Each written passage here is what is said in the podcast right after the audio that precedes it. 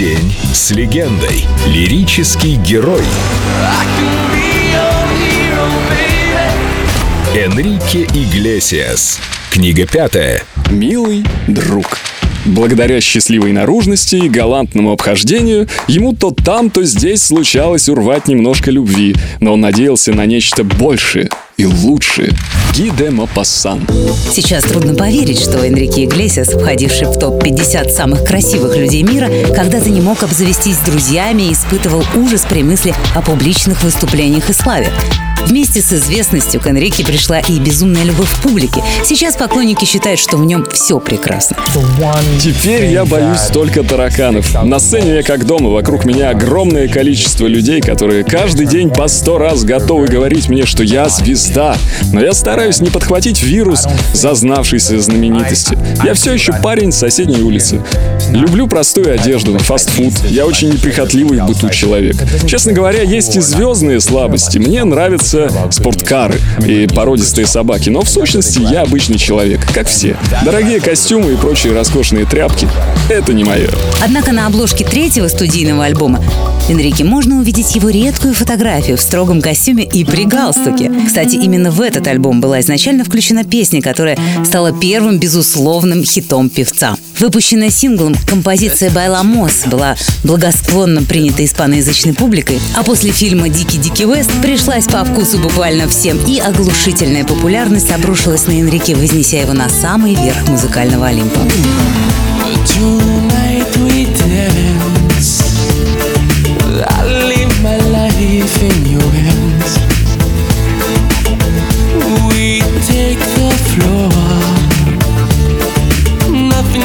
Forbidden anymore. Don't let the world in outside. Don't let a moment